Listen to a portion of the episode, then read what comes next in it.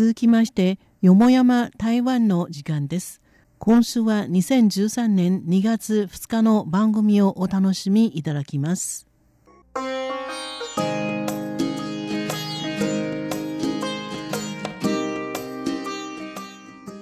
宝島再発見それでは後半です後半は観光情報と台湾の鉄道の駅についてのコーナーです今週は上野がお相手をさせていただきます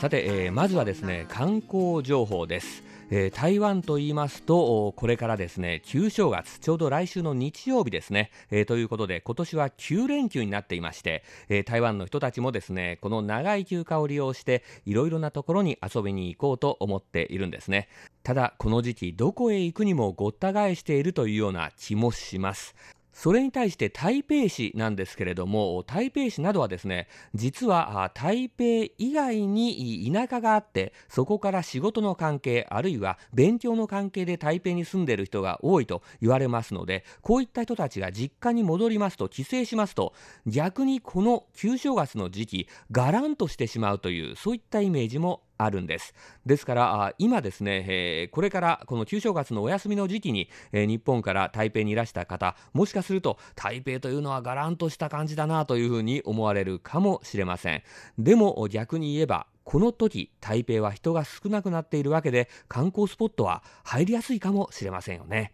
ということで、今日はですね、私おすすめのスポット2つですね、ご紹介しましょう。えー、1つはですね、日本の方と同じで、台湾の人も桜が大好きなんですね。ということで、台湾ではあちこちに桜が見られるところはあるんですけれども、台北市内、ここがいいというところは今まであまりありませんでした。台北市をドーナツのように取り囲む、新北市、新しい北と書きます新北市。ここですといくつか決まったところはできているんですが、台北市内なかなかなかったんですね。それがですね、えー、今年はですね、えー、これは大変台北の中心に近いコンクワンというところ、えー、これは公の館と書きます。コンクワン、実は国立台湾大学のすぐ近くなんですね。また、台北市民の通勤通学の足、MRT、台北新交通システムの駅もありますので、大変便利なところなんですが、ここに水道パークというところがあるんです。水道というのはあの蛇口をひねると水が出てくる水道ですね。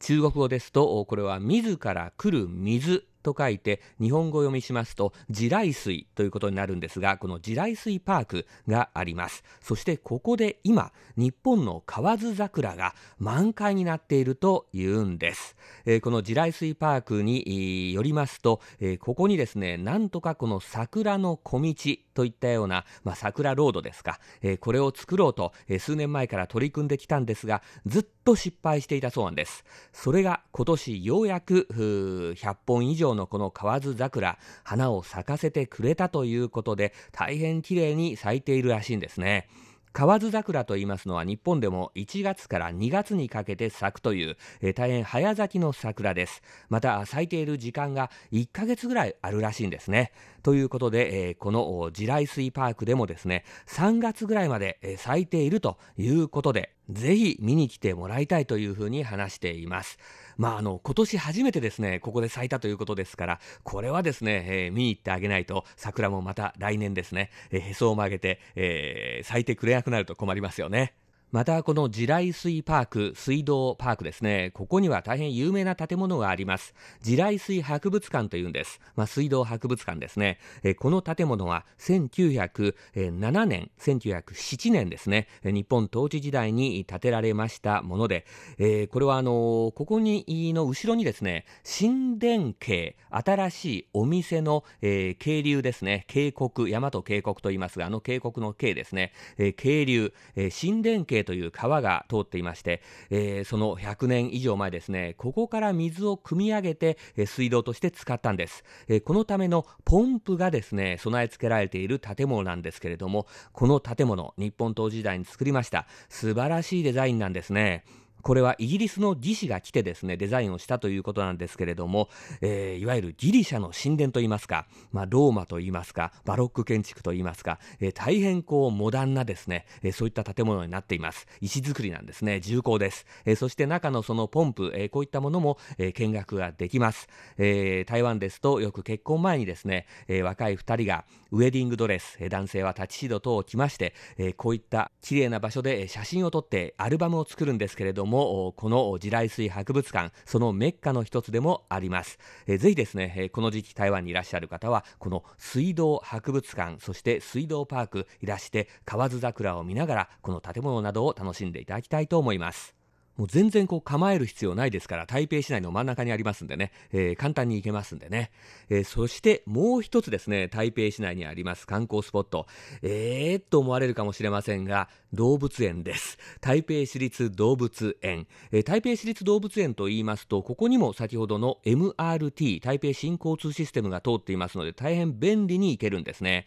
また、あジャイアントパンダ、これ中国大陸からやってきましたけれども、もいますし、また日本の北海海道からですね、えー、送られました、えー、単調鶴、これ、えー、正しくは単調というらしいですけれども、単調鶴もいます。様々な動物がね、いまして広くて、え東洋でもですね、かなりの規模の動物園なんですよ。そしてこの動物園、今年の干支ではなくてちょっと残念なんですけれども、台湾ですと今台湾出身の映画監督、アンリー監督が撮った作品、ライフ・オブ・パイ、虎と漂流した227日が大変評判になっていまして、えー、日本でもですね、最近公開されましたよね。ということで、虎が注目されているんですけれども、この台北、え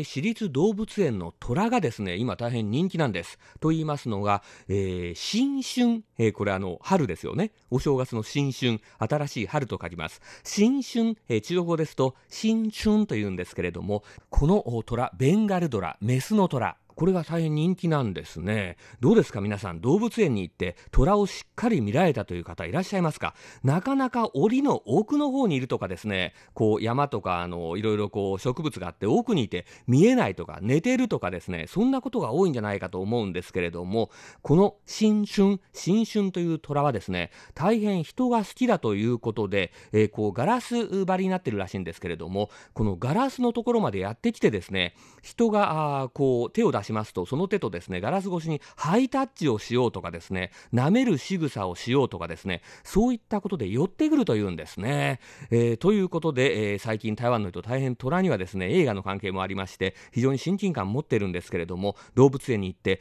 驚いたと。まあ、こんなに虎をですね、近くで見られることは、本当に滅多にないと言ってるんですね。まあ、動物園側もですね、大変驚いています。これほどこうあの人間に興味を持って好奇心旺盛な虎というのはですね、見たことがないということで、とにかくもう、あの、ガラス越しにこう対面するような形になるらしいんですね。えー、そうしますと、これはその虎の口の中のベロ、下の表面の突起がどうなっているのかとかですね、えー、虎ごとにその虎の模様というのがですね、実は微妙に違うとか、そういったことまで観察できるので、大変貴重な機会なんでえ、皆さんぜひ見に来てくださいというふうに話しています。まあ、多くの人がですね、これ本当に喜んでいるんですが、まあ、一部の人はですね、この虎は人が食べたいだけなんじゃないのかというふうにコメントもしていますけどね。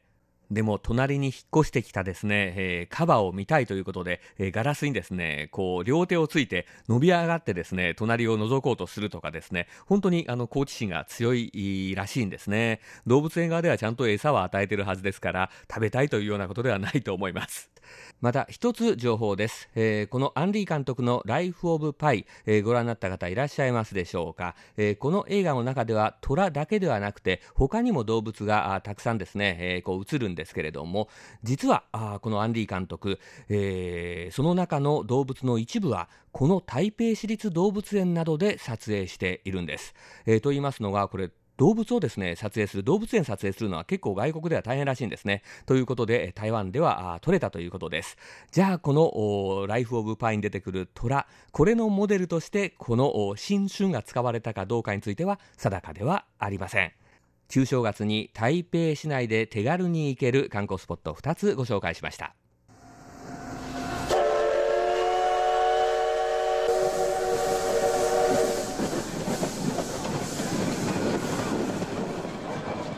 はい、えー、続いては台湾の鉄道の駅をご紹介するコーナーです。今週はですね、えー、在来線台湾鉄道の支線の一つです。収集線の駅です。えー、収集線の収集と言いますのはこれ集まるという字を2つ書くんですね、えー、台湾鉄道は台湾本島を一周しています。収集線はどこにあるのかと言いますと台湾を一周する台湾鉄道を、まあ、時計の文字盤に例えてみた場合まさに9時のところ9時のところからですね文字盤の中心に向かって、え少し伸びている、えこれがあこの収集線という視線です。この文字盤のくじのところにあたるのが二水駅と言います。えー、関数字の2、それから水と書いて二水ですね。えー、この二水駅を含めて、えー、収集線には駅は7つ、え、終点は射程駅と言います。えー、これはですね、車という漢字、それから程度という時の程ののり辺を土辺に変えた字です。全区間で29.7キロの支線です。これはですね、単線です。そして電化はされていません。先週ですね、二水駅と源泉駅というところ、それから濁水駅、この3つの駅をご紹介していますので、今週はその先に行ってみましょう。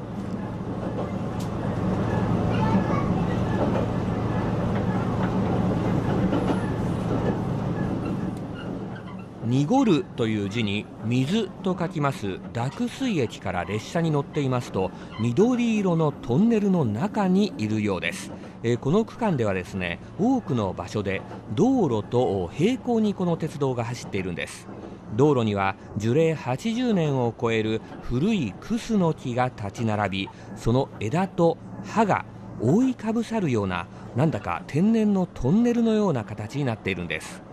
乗客はその目に優しい緑色を眺めえそしてですね、え並行して走る道路の自動車の人たちと手をこう振り合うようなこともあるんです、えまたですね木の関係でしょうかとても爽やかないい香りがするところだとしても知られています。さて、えー、そうこうしていると流線駅に近づいてきました、えー、流線とはドラゴンを表す竜の画数の多い方の漢字。そして泉と書きます。駅に着く前レールは進行方向に向かって左に分かれます。これはですね付近の軍事整備工場に向かう専用の線路でこの基地は戦車などの基地だそうです。無人駅のこの龍泉駅の南側にあります龍泉レジャー公園にはこの基地で退役しました。戦車が飾られているそうです。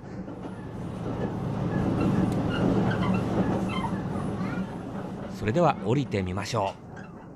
収集船の沿線には焼き物を作っている窯が多くあるんですが流線の近くには特に2つ大きな窯があったためこの駅のホームには柱や壁の部分に焼き物のプレートが貼られています。特にベンチを背にした壁には竜の泉というわけで竜ドラゴンの勇ましい図柄の大きなプレートがあってとっても目立っています。竜と雲あるいは海の波のような模様でそれはそれは迫力満点なんです。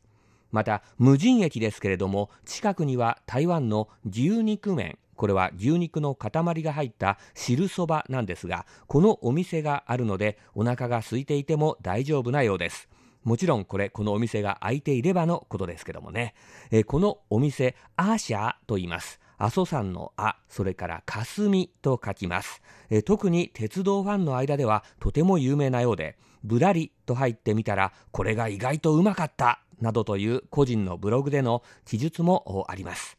また焼き物の窯のお話をしましたが、えここから先に向かう途中に窯が2つあります。一つは天候用、え添付するの天に興奮するのう、用というのは釜という字ですね、えここには蛇のように長い形の釜があります。見学や DIY、Do It Yourself の体験コースもあります。見学は30分前に締め切り。え Do It Yourself、えー、自分で体験するですね。活動は2時間前までに申し込まなければなりません。えそれからここでは簡単なスナックなどが食べられるようにもなっています。もう一つは木仕様です。私たちの顔にあります目、それから人弁に子供の子、そして釜と書きます。木仕様。日本統治時代に作られた釜なんですけれども、何でも長さ104メートル、幅50メートルで13ですね、大きな穴があるということで大変ユニークな形を、えー、していたそうです。でも、1999年の台湾大地震で壊れてしまいました。えー、今ではこれですね、再建されています、えー、そしてこの穴の部分を利用した商店街、ショッピングモール、まあ、バザーといったような形で使用されているんです。またこの付近にはサイクリングコースも通っているので、えー、自転車を愛好されている方はサイクリングの旅行を計画してみてもいいかもしれません。えー、ここからですね、この流線駅から先へ行きますと、次はいよいよこの収集線で、えー、最大の観光スポットとなっている収集駅ということになります。えー、そこまでは5キロ足らず、まあ、お天気が良ければ歩いても行ける距離なんですけれども、うん、どうですかね、ちょっと大変かもしれません。でも一つ前のこの流線駅で降りてのんびりとした風景を楽しんだり牛肉麺で腹ごしらえをしたりして周辺を散策してみるのもいいかもしれません。今週は在来線台湾鉄道の支線収集線の流線駅についてご紹介しました。ご案内は上野でした。お聞きの放送は台湾国際放送です。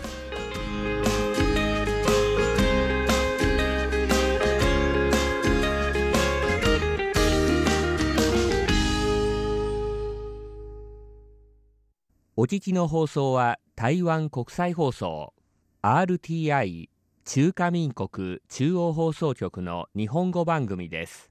この放送に対する皆様のご意見ご希望をお待ちしております。宛先は中華民国台湾台北市北安路55号台湾国際放送玉山です。北安の北は南北の北、安は安全安心の安。玉山は玉山と書きます。なおホームページのアドレスは http コロンスラッシュスラッシュ www.rti.org.tw です。台湾国際放送の日本語番組は毎日1回日本時間午後8時から9時まで 9.735MHz を使って北東アジア地区に向けて放送しております。次の放送時間まで皆様ごきげんよう。中華民国台湾台北から台湾国際放送でした。